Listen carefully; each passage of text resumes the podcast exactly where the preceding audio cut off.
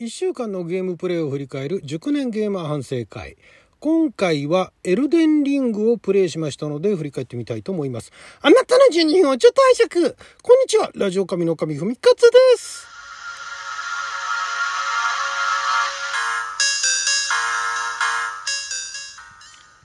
今日は2022年3月15日火曜日六曜はともびきでございます。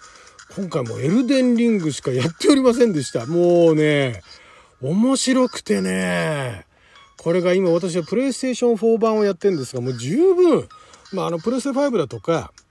PC 版だとか、あと Xbox シリーズ X 版だとか、だとまあグラフィックがね、さらに綺麗で、えー、まあそういった、なんでしょう、再現性というかね、えー、ビジュアル面で、えー、さらに没入感を増すことができると思うんですけども PS4 でもう十分。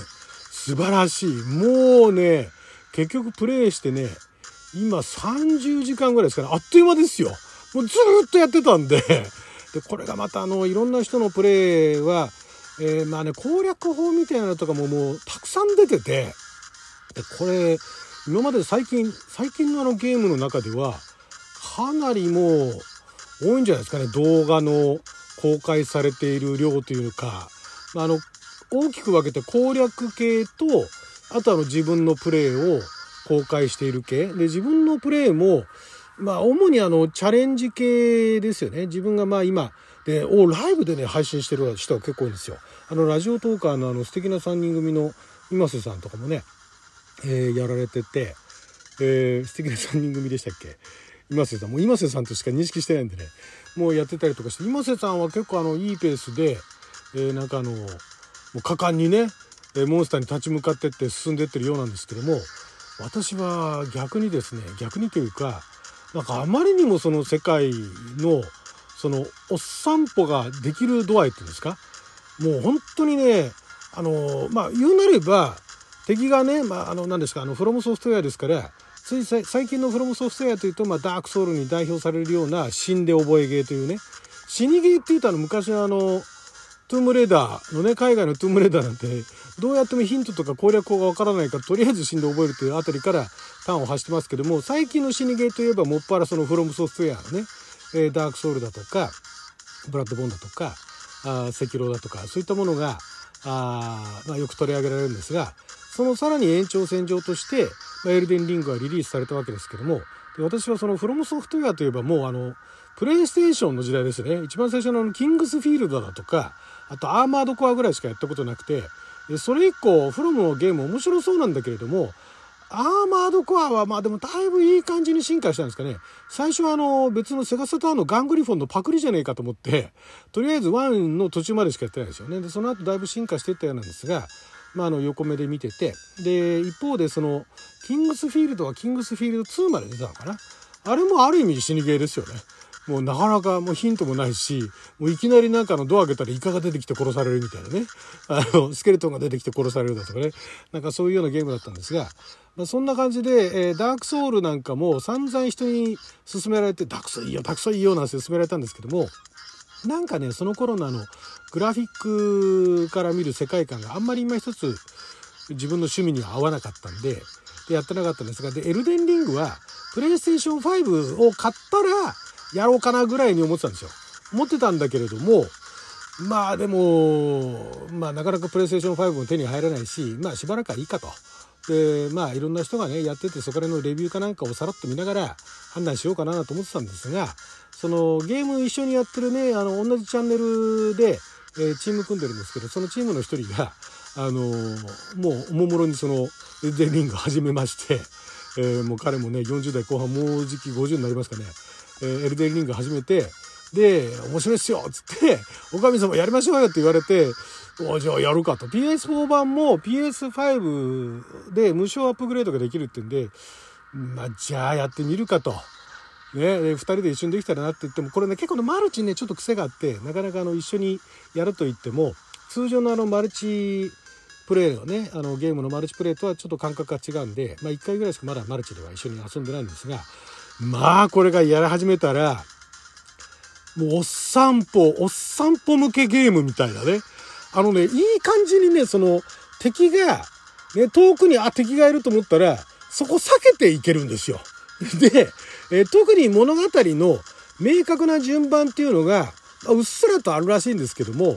結構そのまだ初心者の全然装備もしっかりしてない段階からうまいこと敵を避けてで途中で馬とかも手に入るんで馬乗って駆け抜けたら結構なところまで行けちゃうんですね。でもほとんど観光ですよ。最初のね20時間ぐらいは観光だったかな。で20時間プレイしてレベルがね30ぐらいまで上がったところででようやっとボスかな そんな感じで、最初のね、最初のボスですよ。もう早い人なんて、もう開始2時間ぐらいで、そのボスと戦って勝てたりとかするんですけども、私の場合は、まあ、あの、死にゲーっていうのもあるんですけども、極力最初のうちは戦わないで、まあ、あの、ちっちゃいあの雑魚敵とかをね、ちまちま倒しながら、地道にレベルを上げながら、で、またこのね、レベリングも普通のゲームと比べて結構、あのー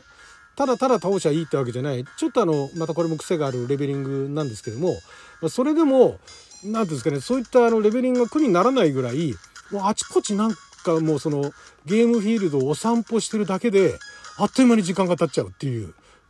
それで今ね、えー、まあ一部公開はしてますけれども今現在レベル41なんですがまだあのボスは1体もうたくさんいるはずなんですよ。大きなボス。ボス1体しか倒してないででレベルがあそうそうだからレベルが41でで時間はもう30時間かな。プレイしてるんですけどまだそんな感じですよ。もうのんびりプレイでね。これがねいやまあだから人それぞれプレイの仕方があるっていうところで別に私のプレイの仕方をお勧めするわけじゃないんですがまあ本当にもうあの基本私ねそのお散歩っていうかまあゲームの中でお散歩するのは好きなんですが基本的になんかあの都市みたいなねなんか建造物がちゃんと立ってるものが好きだと思ってたんですよ。まあ事実そういうゲームが好きなんですけれどもなんだけれどもこのあのエルデンリングはまあどちらかといえば中世の世界ででなおかつまあしかも中世は中世でもなんかあのスタルタ中世みたいな、スタルタ中世って言ったら変ですけど、建物が一つとしてまともに立ってるのがなくて、なんかもうみんな口かけてんですよね。で、そんなような建物で、で場合によっては同じアセット使ってるところなんてのもあるんだけれどもそれでもねなんか見せ方なんでしょうね。でその敵もなんか戦いたくなかったら避けていろんなとこ行けるよっていう作りになってるんでこれがもうひたすらダラダラそのだからこの前ね終わったあのジャッジアイズキムタクが行くキムタクが如くあれもあの新宿歌舞伎町を模したような都市をねぐるぐる回ってるだけでも楽しかったんですが都市でもないのにそういうなんかうまい具合にその自然環境がよくできてんですよね。これがねなんかハマってますよね今ね。だから全然その物語はおろかボスも全然倒してないんだけれどもまだいけると。もう普通のゲームだったら30時間もプレイしてたらクリアしてるゲームなんてたくさんあるわけですよ。私レベルでも。でも、このゲーム、まだ序盤なんです、私。序盤で最初にストームビル城っていう城があるんですけども、そのお城も、早い人だったらもう開始2時間ぐらいで、ね、あの、ボスもまず1体倒して、そのストームビル城に行くっていう流れなんですけども、私だからストームビル城に入ったのが20何時間後でしたからね、始まって。うわここに城があるとか言いながらね。それが楽しいんですよね。だからね、ちょっと久しぶりに、あの、前回のトライアングルストラテジーとかね、あのスイッチでストラテジーゲームを始めて、あれも面白いなと思いながらやろうとしてたんですが、もう今週はずっとエルデンリングですね。オフの日もエルデンリング。で、あの、仕事から帰ってきて夜もエルデンリングで、もうだから、あの、30時間ですよ。ずっとエルデンリングばっかりやってて。で、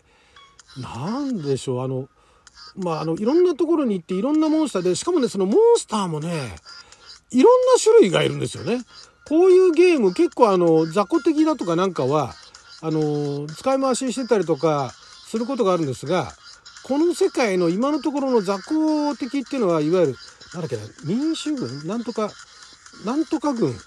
なんか軍がいて、その軍の兵士か民兵あたりだと、どこに行っても同じようなキャラがいるんですけども、それ以外のモンスターはいろんなとこにいろんな種類のカニが出てきたりとかね、カニもちいちゃいカニから大きなカニまで出てきたりだとかね、あとなんかあの狂った犬だとかね、あとなんだっけな、まあ、羊もいて、あ、羊だと思ったら前にゴロゴロゴロゴロ転がってく羊とかね、あとなんかすごい巨人がなんか歩いてたりだとか、あとなんかあの亀じゃないけど、まあ亀もいるんですけど、めちゃくちゃでかいなんか四つ足の謎のあのゴーレムみたいなのが、お腹にあのでっかい鐘を吊るしてゴーンゴーンとか言いながら、背中にっていうかあの上にあのなんか大聖堂みたいなものを抱えて歩いてるとかね。なんかそんなのを走っていくと見ることができるんですよ。なんか音がするなと思って行ったらドーンってなんかそういうモンスターがいたりだとか、あとすごい大きなモンスターが出てきたとしても、今戦えないってなったら、まあ、あの、ダンジョンのね、地下のお墓だとか、な墓地だとか、ダンジョンだとかの中で出会っちゃったら逃げ場があんまりないんですけども、外のその平原の部分で出会ったら、馬に乗って走っていくと結構逃げ切れるんですよね。そんなこんなで、あ、こんなとこにこんなもんがあるんだとか、こんなとこにこんな建物があるんだとか、あと教会なんかも、教会に行くとなんか構造、どこも似たり寄ったりな構造なんだけれども、その立ってる場所が違うんで、その場所のその風景の表現っていうんですか？木だとかね、草だとかね、あの沼だとか、あの水だとか、そういったところの表現がやっぱ各地違うし、日の当たり方も違うし、プレイステーション4レベルでもかなりハマる。だから、そういうあのゲームの中でダラダラと、ね、自分のペースでダラダラと戦い時だけ戦って、戦いたい時だけ戦って、レベルも地道に上げてって、で、いつまで経ってもボスと戦わないっていうことに、何の抵抗もない人向けですよね。本当に。いや、ガンガン戦いに行こうと思ったらガンガン戦いに行けんですけども、戦わなくても、かなり長いことブラブラ遊べるっていうね、これなかなかね、やってみてね、やらないとわかんないゲームでしたね。もう動画みんなあの戦ってる動画ばっかりなんで、私みたいにのんびり散歩してるゲームって多分あんまり動画ってないと思いますんで、よかったら見に来てください。はい、ということで12分間の記者のお時間いただきありがとうございました。それではまた